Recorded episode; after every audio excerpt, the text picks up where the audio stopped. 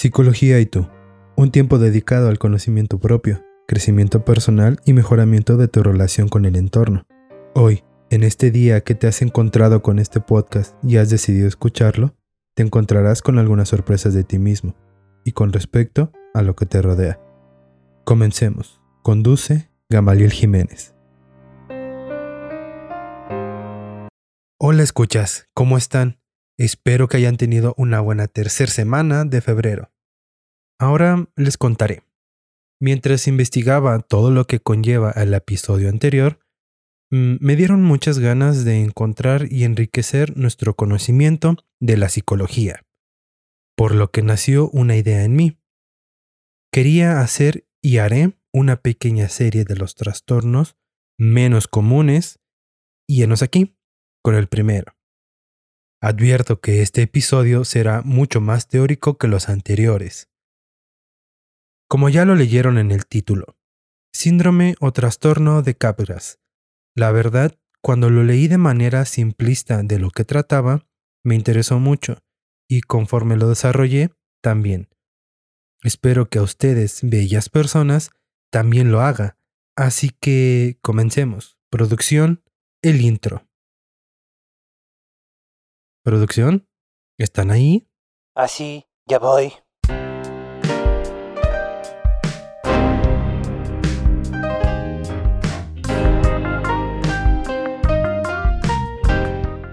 Y de nuevo, los franceses atacan. ¿Por qué lo digo? Bueno, pues porque un psiquiatra francés de nombre Jean-Marie Joseph Capgras es quien en conjunto con Jeroboam Lechaux, perdonen mi francés, ellos en 1923 describieron por primera vez este síndrome, aunque ellos lo llamaron, y para no complicarme la existencia diciéndolo en francés, en español sería la ilusión de los dobles. En este síndrome el paciente cree que una persona cercana a él ha sido suplantada por un doble exacto o un impostor. Con base en que ya entendimos de qué se trata más o menos este síndrome, empecemos a ver de dónde viene. ¿Qué más hay con él? Este síndrome pertenece a las patologías neuropsiquiátricas que comprenden en las delusiones de falso reconocimiento, es decir, las creencias irracionales que tiene el paciente acerca de la identidad de otras personas o de sí mismos. Primero entendamos que la identidad está definida como un estado subjetivo de continuidad a lo largo del tiempo, como un estado nuclear interno de la personalidad madura, de identificación con un grupo social. Chale, ¿ya escuchaste al loquero? No entendí nada. ¿Eh? ¿Qué dijiste? Que calmantes montes, explícate mejor, carnal. ok, la identidad es el conjunto de características psicológicas y físicas percibidas por nosotros mismos y por los que nos rodean. Por eso es subjetivo, ya que nos podemos percibir de una manera que los otros no. Y esta identidad nos ayuda a comprender con qué grupo social nos identificamos, ya sea con nuestra familia, amigos, compañeros de clase, de trabajo, etc. Ahora pues... Entonces, el síndrome del cual estamos hablando... Íralo, nada más está él solo y dice que estamos... Así ah, estás bien loco, loquero. oh, oh, pues, está bien, que estoy hablando Pertenece a los dos tipos del síndrome de falsa identificación delusional, los positivos y negativos. Por su parte, los positivos responden a un hiperreconocimiento de las personas, es decir, que las personas extrañas se reconocen como conocidas, o mejor dicho, se perciben como conocidas. Por otro lado, los negativos son aquellos donde existe un hiporreconocimiento, es decir, que alguien que es conocido parece un extraño. Ahora, dentro de estos dos existen cuatro principales síndromes. El síndrome de Capgras, síndrome de Fregoli, de dobles subjetivos y de intermetamorfosis. Entendamos ahora cada uno de ellos. El síndrome de Capgras es donde el paciente cree que alguna persona de su círculo cercano ha sido sustituida por un doble exacto o un impostor, lo que hace que solo crea que han cambiado las características físicas, mm, pero no psicológicas. Esta delusión está basada en el hiporreconocimiento. Por otro lado, el síndrome de Fergoli es una delusión de hiperreconocimiento, donde el paciente identifica un presunto perseguidor, en el cual una persona de su entorno la conozca o no, porque puede ser de una persona que conlleve cierta cercanía eh, de su trabajo, por ejemplo. El paciente acusa a la persona de cambiar constantemente de rostro y apariencia. De hecho, el nombre se debe a un actor italiano que en sus presentaciones cambiaba constantemente de apariencia. El síndrome de intermetamorfosis, aquí el paciente cree que alguien se ha transformado física y psicológicamente, convirtiéndose en una persona diferente y viceversa. Ah, chale, no te entendí, señor Loquero, tranquilo. A ver, lo que el paciente ve es dos personas que son cercanas a él. Cree que cambiaron de identidades.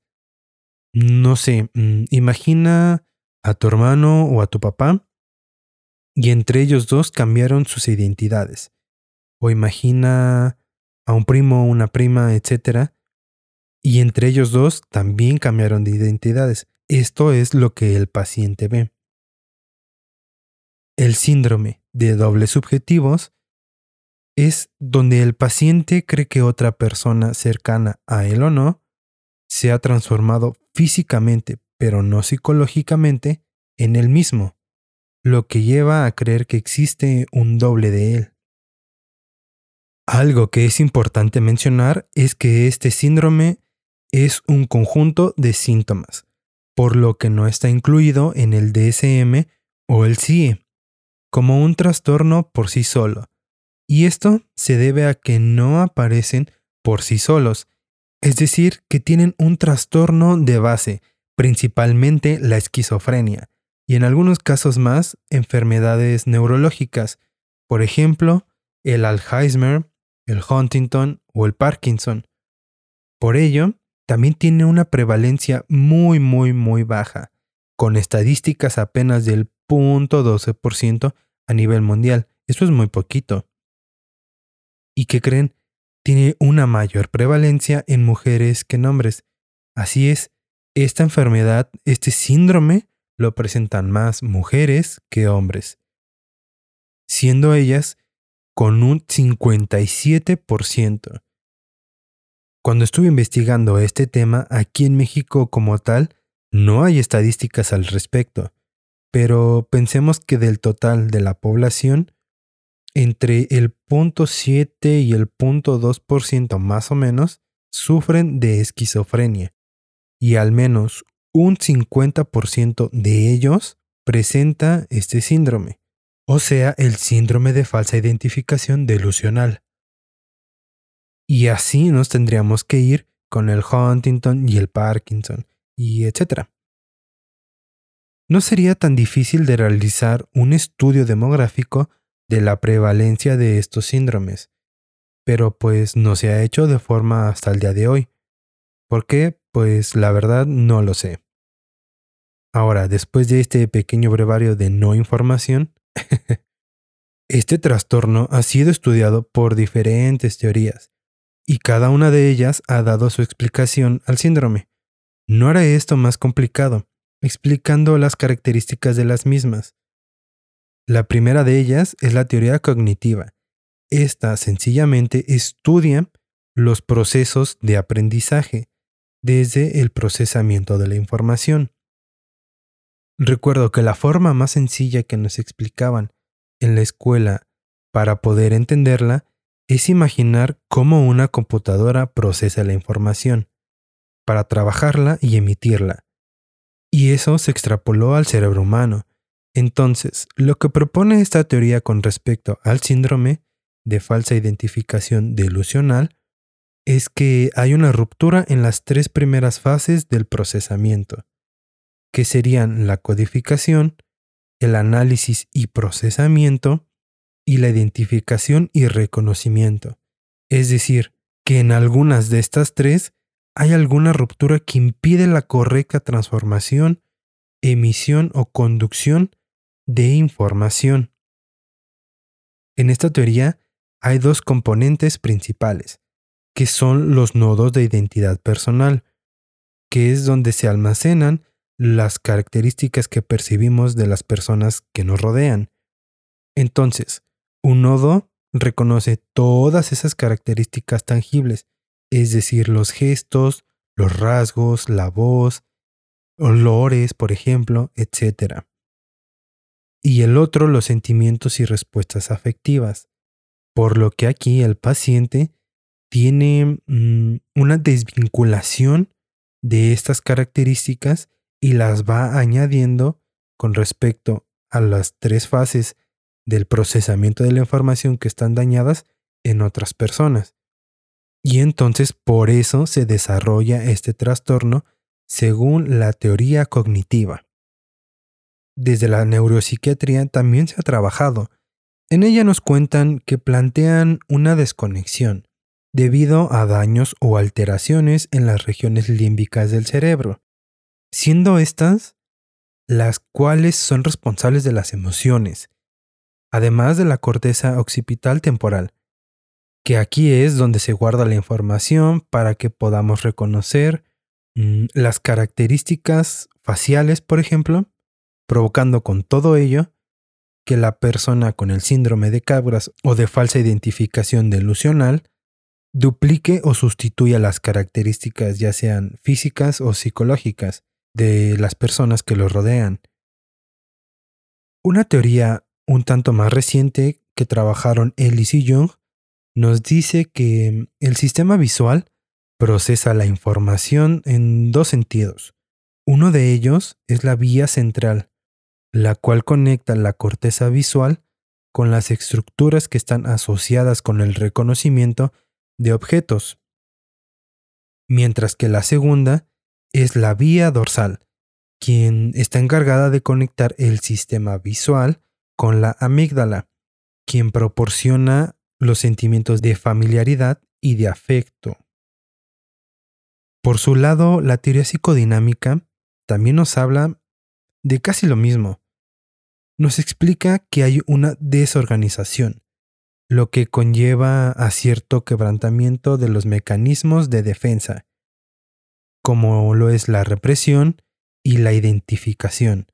Entonces, el individuo, es decir, el paciente, al no poderse identificar a sí mismo, lo lleva a algo que se llama despersonalización o desrealización.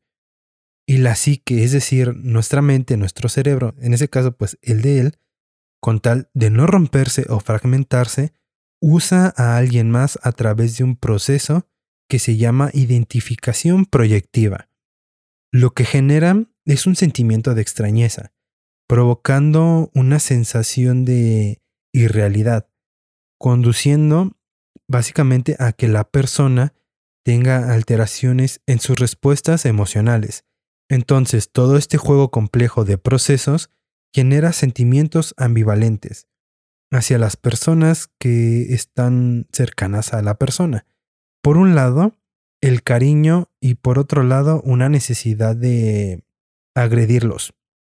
Pero como entienden que no pueden dañarlos, porque hacerlo generaría mucha culpa, la mente produce una neutralización mediante la creación de un impostor, a quien van a dirigir todos esos sentimientos negativos. Así evitan atacar a la persona cercana, pero sí supuestamente al otro que han creado. Lo sé, parece algo complicado de entender, pero no me digan que no, a que es muy interesante. Pensar en todo lo que puede estar pasando o no en nuestra mente, Por ello, para algunos, mm, nos intriga mucho conocer todos esos procesos que no podemos ver. Este trastorno, al igual que muchos otros, no es tan sencillo de diagnosticar, y siendo que hay un trastorno base al cual acompaña el síndrome de Capgras, pues no creo que puedas diagnosticarlo en ti mismo o en alguien más. Eh, y más lo digo porque mm, hay muchas pruebas que se tienen que realizar. Te cuento algunas de ellas.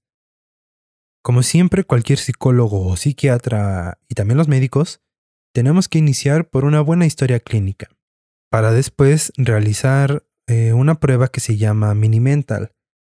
Ah, tras ello, un examen físico y neurológico, también aplicar un test de reconocimiento facial de Benton, un Montreal Cognitive Assessment, mm, pruebas diagnósticas como el Bender, el WACE, el test de fluidez verbal, eh, un proyectivo Macover, que es el dibujo de la persona, eh, el test HTP, uno de coeficiente intelectual y muchas más.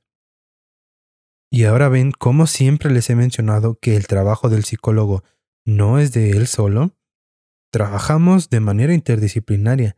Necesitamos psiquiatras, médicos, etc. Este episodio fue muy teórico, pero por eso lo advertí desde un inicio. Pero estoy seguro que aprendimos muchas cosas nuevas. Yo la verdad no había escuchado exactamente de este síndrome y no lo había estudiado a fondo, pues por lo mismo.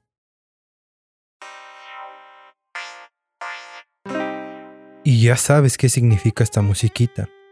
El fin de un episodio más, el número 8 en esta ocasión, está por terminar. Espero que no se te olvide que la grandeza no viene por sí sola, hay que trabajar por ella, haciendo trabajo constante. Trabaja duro y puro para conseguir lo que quieres. Así que espero que estés trabajando en ti y así puedas crecer muchísimo y mejoren con ello tus relaciones, principalmente, ya sabes, la que tienes contigo mismo. Con ello, espero que venga la luz, la buena vibra a tu vida. Espero que este episodio te haya gustado, servido de algo, hayas aprendido o tal vez te hayas divertido. No olvides que te espero en las redes de Psicología y tú. En Facebook me encuentras como Psicología y tú. En Instagram como Psicología Y.tú. Nos escuchamos el miércoles de Rapidín. Y el próximo domingo. Que tengas una última cuarta semana de febrero muy buena. Éxito. Y te pediré algo que no lo había hecho. Pero por favor, suscríbete al podcast. Te lo agradecería mucho. Nos escuchamos en otra ocasión.